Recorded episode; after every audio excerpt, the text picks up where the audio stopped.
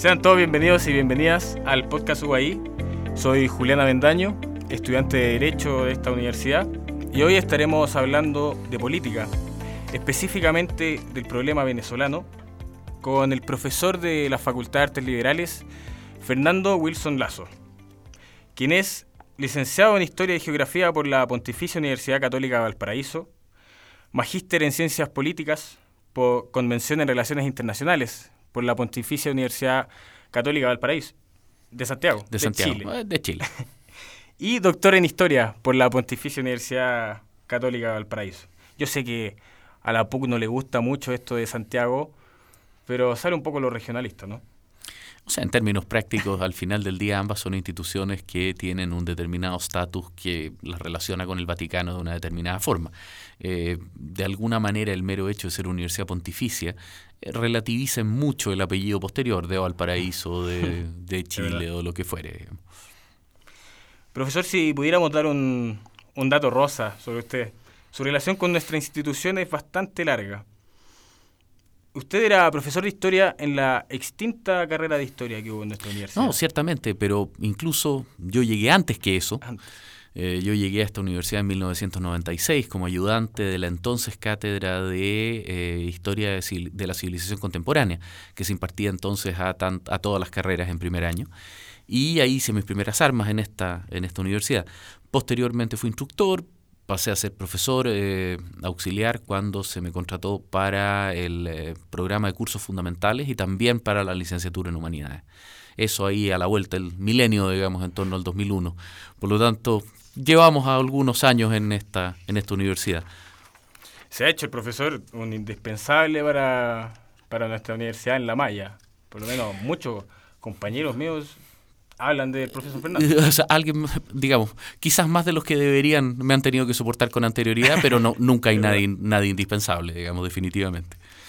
Profe, para ir entrando un poco al tema, decíamos que íbamos a conversar sobre el problema venezolano. Es un problema que, por supuesto, tiene un montón de causas, tiene un presente que ofrece muchas interpretaciones y un futuro aún más incierto. Pero si pudiéramos situar históricamente la irrupción del liderazgo de Hugo Chávez, estaríamos hablando de la década de los 90.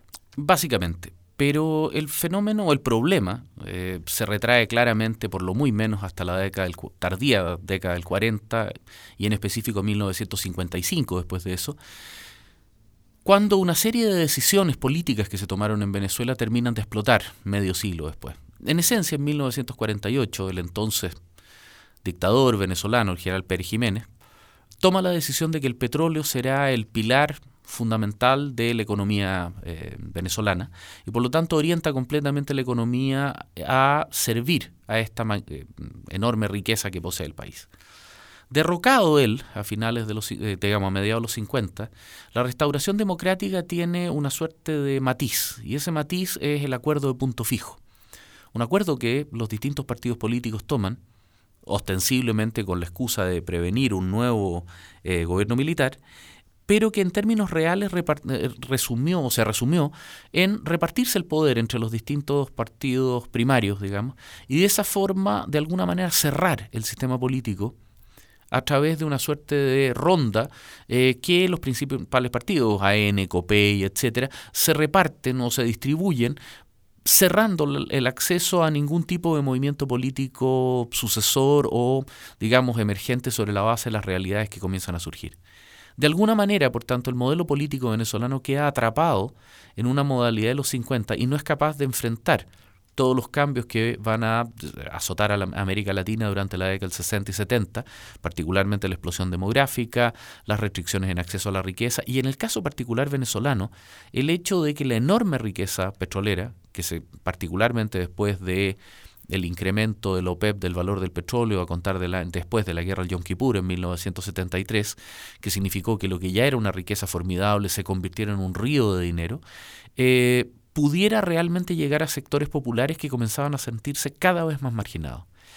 Cerrando la pregunta y volviendo a lo que tú me planteabas inicialmente, de alguna manera, después de este largo camino, Hugo Chávez, por tanto, no es el problema en sí, sino que es el síntoma, al igual que una serie de otros oficiales militares jóvenes, de sectores medios y bajos, los cuales sienten que el Estado se ha cerrado, que no les da opciones de acceso y que particularmente después del levantamiento popular conocido que se desarrolla en 1989 y que es conocido como el Caracazo, marca un antes y un después. Eh, recordemos que ese el levantamiento tiene lugar cuando precios fijados, muy parecido a lo que hacen los Kirchner o Cristina Fernández en Argentina, son liberados, en, el caso, en este caso en específico el precio del petróleo de consumo doméstico, las bencinas de automóviles, combustibles, etcétera, lo que genera eh, un levantamiento que causa centenares de muertos. Desde ese momento en adelante el sistema está trizado pero los sucesivos presidentes venezolanos no van a ser capaces de enfrentarlo y terminarán teniendo que reconocer la elección democrática de Hugo Chávez Frías, ex teniente coronel de paracaidistas del ejército, elegido en forma democrática, pero que no, no alcanza, digamos, a asumir el poder cuando está jurando sobre, abre comillas, esta moribunda constitución, planteando ya desde el primer momento, más allá de una campaña bastante engañosa, eh, sus intereses refundacionales. Pero estamos hablando en, en, esta, en esta erupción de, de un Hugo Chávez que se enfrenta ¿no? a, un, a un gobierno que planea ser refundacional. ¿En qué sentido? A ver, Hugo Chávez de alguna forma tiene un discurso, tiene un diagnóstico que plantea una redefinición completa del sistema político y como derivación de él en su concepción del sistema social venezolano. Como tantos otros caudillos latinoamericanos, Chávez la verdad es que tiene más claras sus objetivos que, las vías a través de lo cual conseguirlo. Y en términos prácticos, la primera fase de su gobierno es un desastre.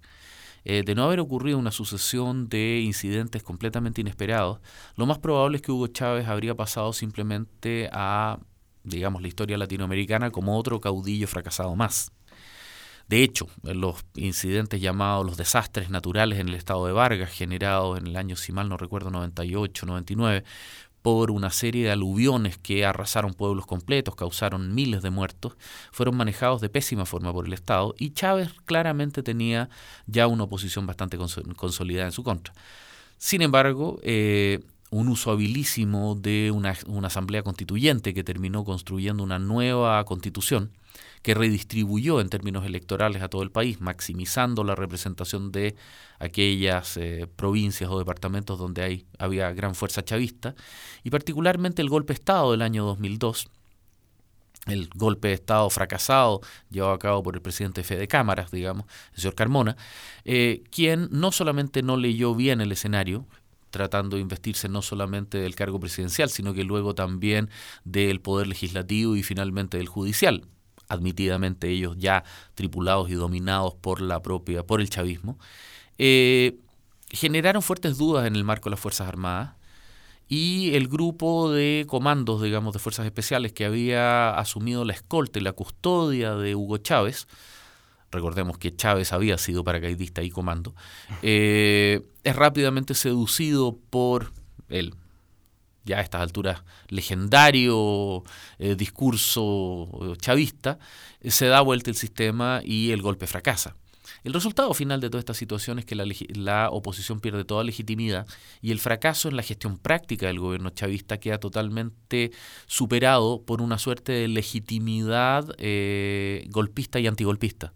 Por lo tanto, Carmona, lejos de derrocar a Chávez, lo que hace es proveerle una legitimidad que le permite a Chávez mutar y esa mutación viene acompañada de la búsqueda de, una plataforma de legitimidad ideológica de la que originalmente carecía, que se la provee el socialismo del siglo XXI, el Foro de Sao Paulo, una etapa inicial, y finalmente Fidel Castro y la Revolución Cubana. Agreguemos además que por estas fechas, digamos principios de eh, la década pasada, la primera década del milenio, se produce el llamado boom de los commodities. China expande masivamente su compra de petróleo, materias primas, etcétera, lo que implica que a este río de dinero que ya percibió Venezuela se convierte en un torrente. Chávez tiene para literalmente dar y regalar. Irónicamente entra en una rivalidad contra el otro líder mercurial de la izquierda latinoamericana, digamos, eh, Lula, eh, Luis Ignacio da Silva en, eh, en Brasil y como hoy día podemos saber, se inicia una verdadera competencia por la creación de redes y satélites latinoamericanas. Lula, cuando deja el poder, digamos, como representante de conglomerados industriales, o Odebrecht, eh, OAS, etcétera, en el marco de lo que hoy día conocemos como el mensalado, y Chávez a través de los petrodólares que va a construir a través de, que va a distribuir a través de una sucesión de organismos latinoamericanos, eh, ALBA, UNASUR, las asociaciones de soporte en el Caribe, y una generosísima, entre comillas, mesada que le asigna Cuba y que le permite a la economía cubana salir, salir de la crisis en la que había estado toda la primera década posterior al fin de la Guerra Fría. Este socialismo del siglo XXI, profesor, parece bastante importante para los liderazgos de, que hubo en esa época en Latinoamérica. A ver, es que el socialismo del siglo XXI es una creación académica desarrollada particularmente por un profesor mexicano de nombre tan improbable como Heinz Dietrich, eh, quien eh, ejerce docencia e investigación en la Universidad Autónoma de México. Él de hecho mantiene un blog donde no solamente propala su teoría, sino que plantea cómo su planteamiento ideológico y teórico ha sido brutalmente deformado por lo que se han convertido finalmente nada más que en caudillismos latinoamericanos. Estamos hablando del caso venezolano, en menor grado Nicaragua, Bolivia, etc. El socialismo del siglo XXI básicamente plantea la autonomización del capital de las estructuras estatales. Por lo tanto, se plantea como una suerte de evolución del pensamiento marxista, Recordemos que Karl Marx escribe el manifiesto del Partido Comunista en 1847, cuando recién se inicia la segunda revolución industrial del carbón, el vapor, el acero. En el mundo de Internet claramente se requería una, reinterpretación del proceso. Y Dietrich plantea que en este mundo globalizado el capital se convierte en la principal fuerza eh, ya que puede moverse con una libertad previamente insospechada generada por las fronteras y los estados.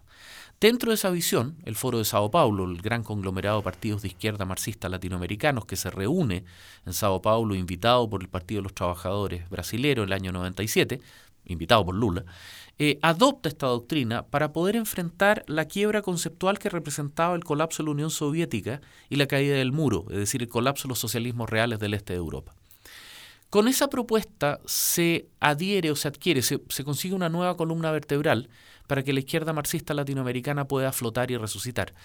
Pero la verdad es que nunca se lo adopta en términos académicamente puros, sino que se convierte de alguna forma, parafraseando a Chomsky, en un espantajo ideológico, en términos de que es un Frankenstein, un híbrido, eh, que realmente lo que sirve es de proveer una plataforma de coherencia teórica a partidos tan disímiles y tan eh, distintos como el MAS boliviano y el PSV venezolano, digamos, o los sandinistas nicaragüenses. ¿Podemos hablar de que hay alguna suerte de estrategia dentro de esta, de esta planificación? Es decir, tenemos a estos líderes en general atacando las constituciones y atacando los sistemas electorales. A ver, lo que pasa es que en términos generales, toda aproximación socialista marxista eh, es refundacional por principio, es decir, no puede adecuarse a lo que es una institucionalidad que ha sido denominada tradicionalmente como una democracia burguesa. Dentro de esa situación, para construir una verdadera democracia, este, estos procesos requieren entregarle, entre comillas, a las, a las minorías conscientes, eh, el poder para poder conducir a su sociedad, a su pueblo, rumbo a los cambios que lo llevarán finalmente al socialismo. Eso implica necesariamente capturar el sistema, asaltar al sistema. Y la forma de asaltar una democracia liberal occidental, obviamente, es capturar la institucionalidad a través del órgano rector de esta, que es la Constitución, y capturar las asambleas u órganos de representación, donde se ejerce la democracia representativa, poder ejecutivo, poder legislativo, a través de modificaciones en los sistemas electorales. En ese caso, claro, las, las distintas constituciones, la boliviana, la ecuatoriana, la mm, eh, venezolana, la nicaragüense, se propuso en algún momento, el eh, Andrés Manuel López Obrador, incluso como una versión tardía del mismo fenómeno, ya está proponiendo lo mismo en México, y que comienza de alguna forma a seguir un patrón. Yo no diría una estrategia, no se trataría que esto haya una suerte de plan siniestro casi digno de la serie Los Simpsons, digamos, donde se esté planificando esto. Pero hay una mecánica, hay una mecánica eh, asumida que de alguna manera se repite en forma estándar en las manifestaciones latinoamericanas de este fenómeno. Es una forma, en algún sentido, de de quedarse con el poder, no de mantenerlo. Es que, a ver, en términos prácticos... Se proyectan en el futuro. Por supuesto, o sea, un, demasiado. un modelo de estas características entiende la realidad como un proceso de liberación. Por lo tanto, naturalmente el concepto de alternancia en el poder no es aceptable porque ellos representan la liberación popular. Ellos son la liberación del pueblo. Cualquier otro grupo que vuelva al poder representa una derrota y un retroceso. En términos de que eh, es un retorno de cualquier otra forma de partido revisionista, retardatriz o derechamente burgués. Por lo tanto, eh, el concepto democrático del juego democrático, del diálogo democrático, del intercambio, eh, no es viable cuando ellos ya poseen, dicho con mayúsculas, la verdad. Por lo tanto, no hay un debate con, entre comillas, equivocados. Esto podríamos decir, hace que Hugo Chávez y, su sucesor sean encuadrados dentro de los populistas. O sea, a ver, claramente representan una vertiente del populismo latinoamericano. Hay autores que ya los han calificado como el caudillismo de tercera o incluso de cuarta generación, porque reúnen las características centrales. Ellos desprecian las estructuras institucionales clásicas, constituyen instituciones totalmente centralizadas en torno o organizadas en torno a la preservación y captura y preservación del poder, eh, plantean un diálogo directo del liderazgo a la masa popular eh, sin la existencia de órganos de intermediación. Recordemos que Hugo Chávez daba eternos discursos, en algún caso de hasta 13 horas continuas, copaba los medios de comunicación, un proceso de descrédito frontal y de conflicto frontal con las instituciones políticas alternas recordemos la división maniquea o binaria del sistema social eh, venezolano entre revolucionarios que seguían a Chávez y pitiyanquis, maniqueos, escuálidos, etcétera, todos aquellos términos muchas veces usados sin necesariamente tener cercanía con la acepción que le da la Real Academia Española de la Lengua, digamos, al eh, término, pero que planteaba una suerte de negativa estructural. Eso tiene además un eco muy importante en, en la crisis actual, porque plantear un diálogo con, Nicolás Maduro es poco viable desde el momento de que Nicolás Maduro considera que cualquier concesión es necesariamente un retroceso o una derrota. Él ya está totalmente comprometido con un proceso absoluto, maniqueo, blanco-negro, bueno-malo, en el cual él representa la libertad para Venezuela. Toda transacción de poder es negativo, es un retroceso en ese esquema. Y por lo tanto, de alguna forma surge el planteo que al menos algún chavismo, algún madurismo radical, eh, no está dispuesto a ceder el poder democráticamente. Eh, el requisito del presidente encargado, Juan Guaidó, de llamar a elecciones libres, es inviable porque el chavismo y el madurismo no cree en las elecciones libres. Ven, ven de alguna forma, o vieron ya a, a este punto, la democracia no en ningún momento como un fin, ¿no? Fue no, es siempre un recurso para... Definitivamente, y hay, en, existen en distintos medios, en distintos repositorios, YouTube, etcétera, una serie de discursos de Hugo Chávez cuando se presenta su primera elección, vestido muy correctamente de chaqueta, de y corbata, digamos, donde él se planteaba que creía en el mercado, el mercado libre, en el capitalismo, en la democracia representativa, pero claramente era solamente un instrumento. La democracia liberal representativa para ellos no solamente no es una forma viable, sino que es considerado como un enemigo, porque es el vehículo a través del cual el capital y sus secuaces engañan a la población, haciéndolo creer que es libre cuando en realidad lo tienen dominado a través de medios de comunicación, etcétera, etcétera. Y uno, uno de los recursos que cualquiera podría pensar, no sé, eh, en, que son ideas un tanto ridículas, ¿no? Pero, pero tienen un, un, sentido muy, muy estratégico, ¿no? Esto de del discurso de Chávez en el que dice que fue a dormir al mausoleo de... Discurso Maduro, que fue a dormir en el mausoleo de, Chávez. O, o, cuando dice que Chávez le habló a través de un pajarito y de hecho hace los silbidos como cuando se estaba comunicando con este pajarito. Ahí hay todo un, tema como de, que me tocó el, héroe nacional, ¿no? Yo soy el hijo elegido. Ahí hay casi una taumaturgia, digamos, una suerte de unción por parte del líder carismático elevado hasta su décimo octava potencia, digamos. De alguna manera Hugo Chávez, eh, su reflejo para el, para el madurismo y el chavismo queda nítido en el rebautizo de un buque de la Armada venezolana que pasa a denominarse Comandante Eterno Hugo Chávez. En esa situación, la estructura caudillar adquiere un rol mítico, mágico, me atrevería a decir, en el cual ya no gobierna Maduro, sino que él es el mero representante o vehículo del líder carismático divinizado, que en este caso sería Hugo Chávez, eh, a través de una comprensión del mundo que ya eh, pasa a ser, digamos, intocable. Por decirlo de alguna forma, ¿cómo puede haber una oposición legítima a los sucesores del comandante eterno Hugo Chávez. Es decir, ya pasamos en un punto en que ya no estamos discutiendo de un mero sistema de gobierno, sino que de un programa mesiánico. Eh, uno se siente tentado a compararlo con Moisés en el desierto, digamos, en el Sinaí, vagando 40 años esperando que Dios los guiara a la tierra prometida, y que de alguna manera eh, anula cualquier legitimidad opositora. En un, cuando ya caemos en un escenario mágico, dominado más por los sentimientos y las pasiones que un análisis racional de poder, eh, bueno, ¿cómo discutimos con un, con un liderazgo de esas características? No se puede sencillamente.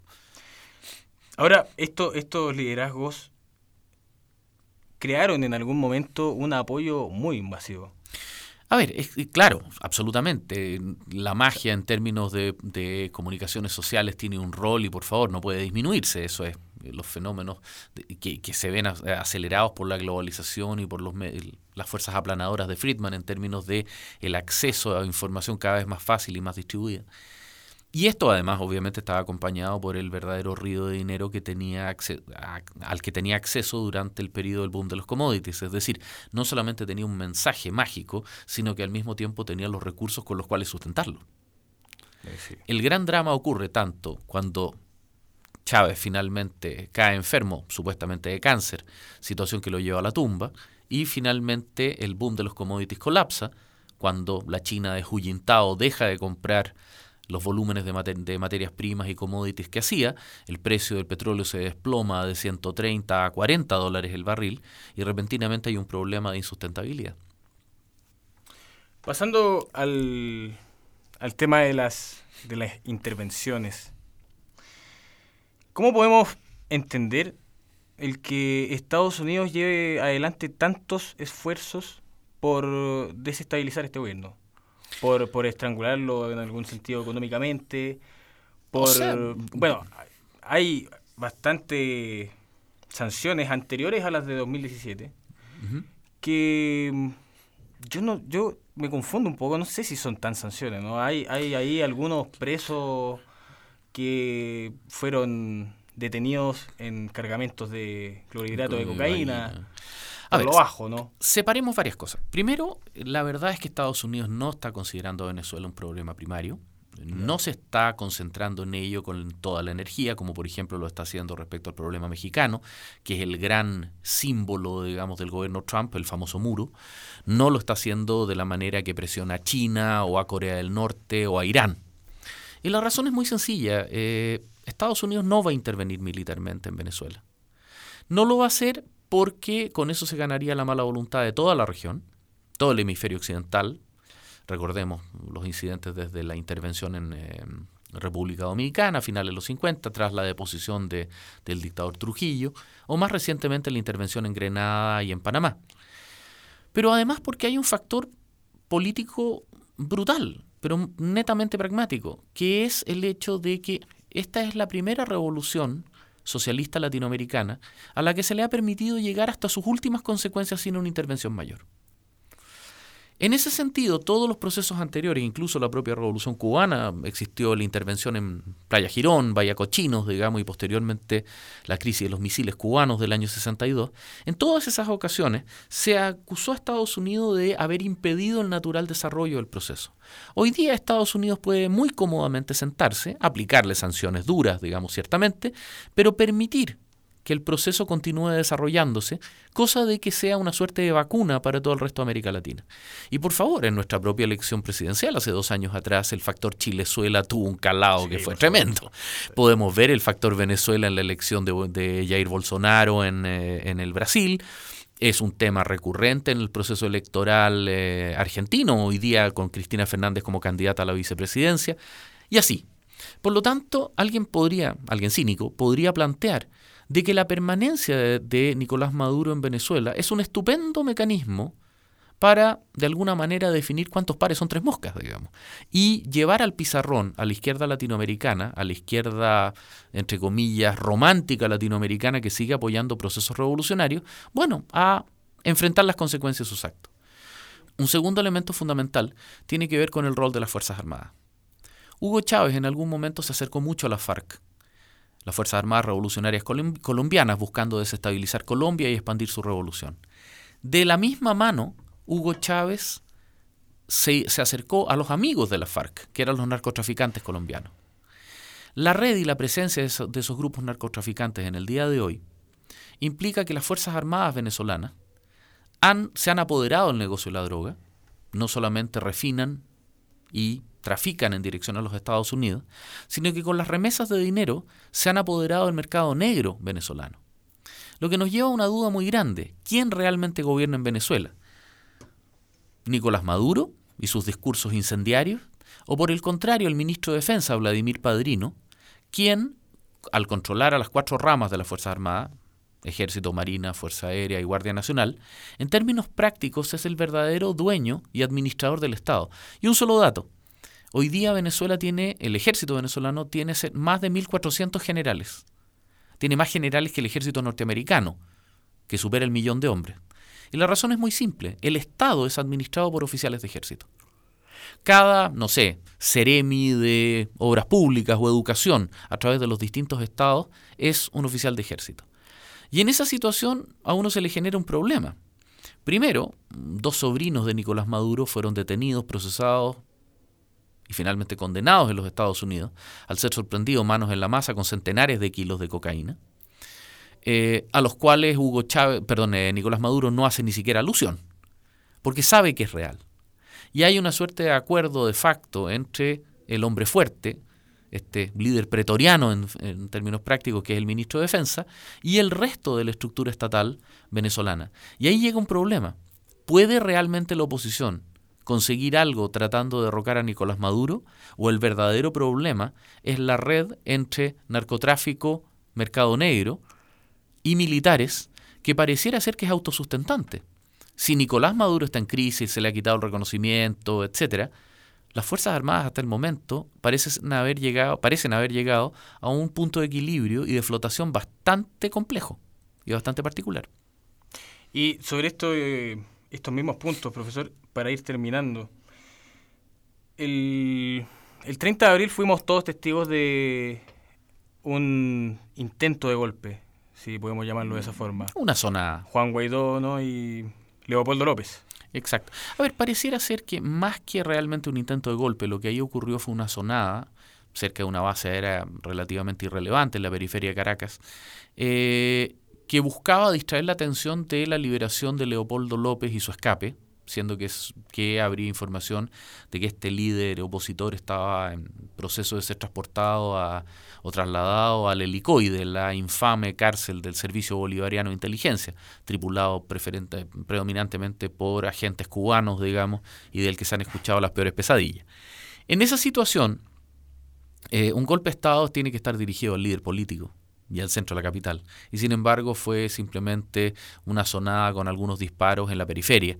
Eh, realmente no le da para golpe. Me atrevería a decir que el nivel de criminalidad venezolano actual, y particularmente en Caracas, eh, recordemos que hoy día la tasa de asesinatos en Caracas supera cuatro veces a la que se vive en, el Kabul, en Kabul, la capital del Afganistán de los talibanes. Por lo tanto, me atrevería a decir que en términos estrictos ya Venezuela está en una suerte, en una versión de guerra civil dominada por las mafias, dominada por los narcotraficantes, por los militares, por los grupos opositores, y que lamentablemente la oposición, Leopoldo López, eh, Capriles, el mismo Juan Guaidó, no parece tener un proyecto claro. Son opositores, denostan, denuestan a, a Nicolás Maduro, pero cuando uno pregunta por el plan, cuál es el objetivo, para dónde va esto, eh, no parece haber una estrategia coherente más allá de llamar, eh, Juan Guaidó ha llegado incluso a hablar de llamar no tan eufemísticamente a la intervención militar norteamericana. Con todo el respeto del caso, esa es la quiebra conceptual de un liderazgo político. En algún sentido esto muestra eh, fehacientemente que, bueno, hay que eh, sacar a Nicolás Maduro, según la oposición, pero si sacamos a Nicolás Maduro, ¿qué pasa después? No? Bueno, es que ahí está el problema. Nicolás Maduro a estas alturas del partido es un símbolo. Indudablemente no puede permanecer en el poder, digamos, para que Venezuela comience a reconstruirse. Pero el problema central es que Venezuela está demolida. Su Producto Geográfico Bruto descendió al, se perdió en un 53% solo durante el gobierno de Nicolás Maduro. Venezuela volvió en términos económicos al siglo XIX. Su infraestructura y sus servicios básicos están colapsados. No hay garantías de servicios de electricidad, agua potable, eh, drenaje o desecho, digamos, desagües, etc. En una situación de esas características, claramente Venezuela eh, necesita un proceso de eh, reconstrucción que la presidenta del FMI, la señora Lagarde, ha planteado que requeriría cuatro veces el monto de fondos totales que tiene el Fondo Monetario Internacional por sus paquetes de ayuda. Es decir, estamos hablando de un proceso multigeneracional. Venezuela hay que construirla de nuevo. Esto no va a ser un proceso mágico en el que porque salga del poder Nicolás Maduro, automáticamente Venezuela va a volver a ser una sociedad democrática. El chavismo-madurismo lleva más de 20 años. Hay una generación completa que nació, creció y vive en una circunstancia de pobreza extrema, ausencia de servicios, con calidad de servicios propio del siglo XIX. El gran desafío es qué es lo que viene después. Y ese, me atrevería a decir, es el problema para el cual Latinoamérica debería estarse preparando. No para echar abajo a Maduro, o a Vladimir Padrino, o quien fuere que sea. Estamos hablando, por supuesto, de un tema que tiene mucho más para dar y tal vez lo peor aún está por venir. Pareciera ser que sí. Agradecemos al profesor Fernando Wilson por su presencia y nos estamos encontrando nuevamente en otro episodio de el podcast UAI. Muchas gracias por invitarme, sobre todo para la primera edición. Adiós. Muchas gracias.